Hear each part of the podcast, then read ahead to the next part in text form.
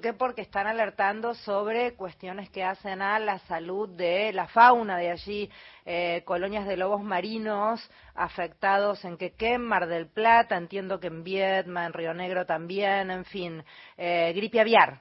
Eh, en línea el doctor Manuel Baldovino, médico veterinario, director del Centro Regional Buenos Aires Sur del SENASA. Este centro está en Mar del Plata y Manuel entiendo que estás allí. Gracias por atendernos. Federica País te saluda.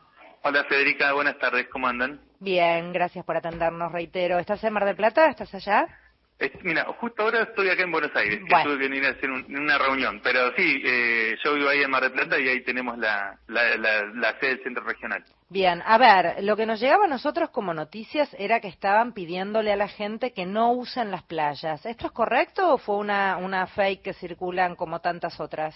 Sí, eh, está, gracias Federica por, por usar este espacio para poder llevar la tranquilidad a, a las personas, porque esto fue uno de los tantos audios virales que surgieron, el SENASA lo que recomienda es evitar eh, cuando nosotros vamos a la playa con nuestra mascota, que justo es la época donde aprovechamos las playas, si vemos la presencia de algún lobo marino que puede llegar a estar enfermo o muerto, es ir a otro, a otro sector que no estén los lobos para no molestarlos y lo que sí recomendamos es notificar al SENASA de esa situación. Bien, o sea que en realidad la recomendación es alejarse de aquel animal que esté en una situación que nos pueda llamar la atención o no, por lo pronto alejarse, que no es lo habitual, claro. Claro, es, alejarse y, avisarnos a nosotros que nosotros ya estamos trabajando junto con, eh, eh, organizamos un comité de crisis ¿no? para esta situación, junto con el consorcio portuarios y la municipalidad, en donde si los animalitos, lamentablemente una vez los encontramos muertos, hacemos la retirada del cuerpo y la desinfección del lugar,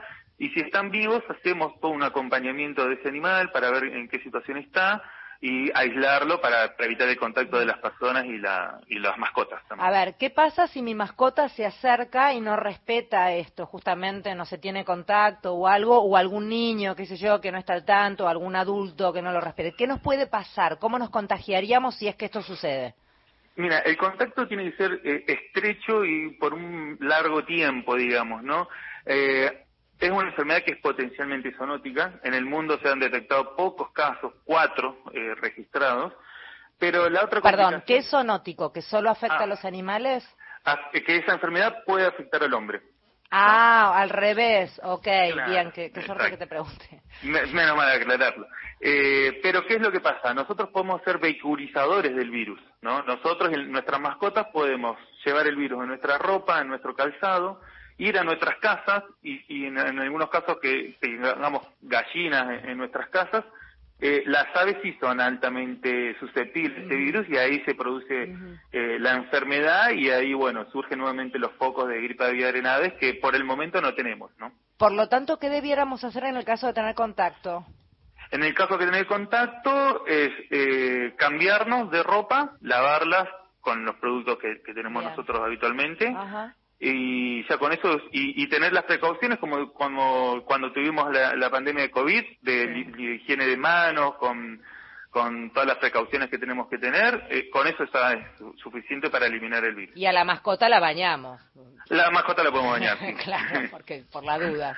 Este, ¿Se le da de tomar algo a la mascota o no? No, no, Otra, otra cosa para tener en claro, cuando estuvimos en el pico de los focos de influenza aviar, nosotros trabajamos justo con los ministerios de salud y las secretarías de salud, y hubo también todo un acompañamiento de, las personas que habitaban en las casas, y en ningún caso en Argentina hubo sospecha de, contagio, ni a las personas ni a las mascotas que vivían en las casas. Así que eso también está bueno aclarar que, que y llevar tranquilidad. ¿no? Eh, doctor Mario, soy cómo va.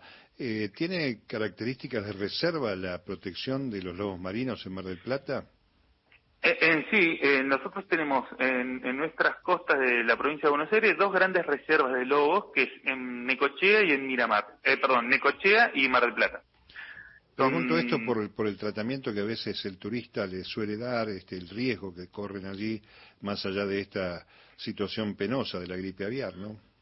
Claro, en las dos en las dos ciudades lo que se tomó como acción es cerrar las escolleras, ¿no? En Mar la escollera sur y en Necochea la escollera donde se encuentran los lobos para evitar ese contacto de las personas, ¿no? Porque es, un atractivo turístico también, ¿no? Entonces para para evitar el contacto y poder trabajar en forma correcta las autoridades del portuarias y, bueno nosotros como Senasa eh, eh, decidimos eh, cerrar las escolleras hasta, hasta nueva situación epidemiológica. Bueno, y, lo que se da más yendo más hacia el sur, todo lo que hace a Puerto Madryn, Puerto Pirámides, que las colonias son enormes, ¿hasta allá llegó?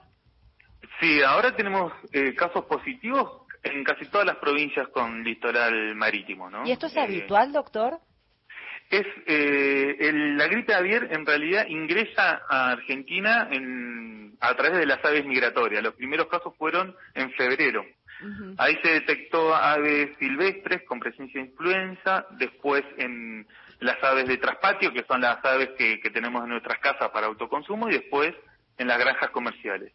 Y el tema de lobos marinos, existieron antecedentes en Perú y en Chile. Entonces, nosotros sabíamos que en algún momento existiera una gran posibilidad de que ingresara eh, la influenza en las colonias de lobos marinos de Argentina, por ese, por ese motivo es que ya el SENASA había implementado protocolos de acción, habíamos trabajado junto con las distintas provincias y municipios para ya tener en conocimiento esta situación y, al primer momento en que detectamos actuar en forma rápida. Eh, Doc, ¿y es la primera vez que sucede esto entonces? Sí, primera vez acá en Argentina. Bien, entonces, eh, digamos, ¿pico ya pasó o todavía no lo sabemos, lo estamos atravesando? Estamos atravesando el pico. Sí, nosotros, el primer caso fue detectado ahora el, 11 de agosto y bueno, eh, todos los días estamos recibiendo notificaciones, y eso está bueno, que la población esté comprometida y, haga la, notificación ante la presencia de un lobo eh, que esté en las playas y ahí el SENASA a tomar acciones, ¿no? ¿Están preocupados? La verdad que estamos ocupados, ¿no? Preocupados, eh, por suerte eh, nos hemos preparado ya desde hace un año, eh, tenemos todos los, eh, todas las acciones a seguir ante la detección de, un caso de positivo o una sospecha de, lobos con, enfermedad de gripe aviar. Todas las autoridades municipales, la verdad que están colaborando para el retiro de, los lobos que, que hayan muerto. Entonces, eso eh, hace que, estemos ocupados, todos los días es alguna noticia nueva, una notificación nueva, pero bueno, estamos, estamos trabajando bien con, todas las autoridades provinciales y municipales. ¿Qué sería lo esperable? ¿Cómo evoluciona esto? Lo esperable es que, eh, que sigan apareciendo casos de lobos y la otra cosa esperable es que eh, en primavera empiezan a venir nuevamente las corrientes migratorias de aves, entonces posiblemente tengamos nuevamente casos de, influenza aviar, ¿no? Ah, o sea que va a continuar. Va a continuar, eh, todo depende, nosotros tenemos la ventaja que las aves y los casos eh, reportados comienzan eh, en Ecuador, Colombia, y entonces nosotros vamos viendo el progreso de la enfermedad a través de los países vecinos, ¿no? Eh, somos casi el final de, las corrientes migratorias de las aves, entonces ya, venimos viendo eh, y anticipándonos de que va a ingresar al país. Eh, gracias por hablar con nosotros, Doc, y ojalá pase pronto. ¿Cuánto, cuánto suelen durar estos periodos? Mira, nosotros empezamos en, en febrero los primeros casos de foco aviar y hace un mes terminamos y ya no tenemos ningún caso en, aves. Así que son unos cuantos meses de trabajo. ¿no? Bien.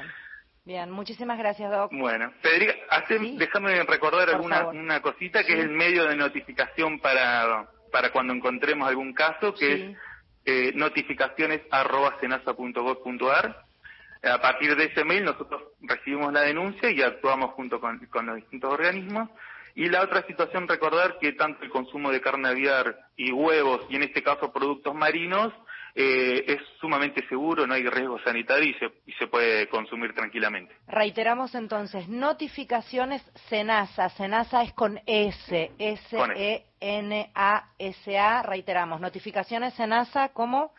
Es notificaciones arroba senasa.gov.ar. Notificaciones arroba senasa.gov.ar. Ahí está, para todo el país. Beso enorme. Gracias, Doc. Muchas gracias. Hasta luego. El doctor Manuel Valdovino es quien estaba hablando, médico veterinario, director del Centro Regional Buenos Aires Sur del SENASA.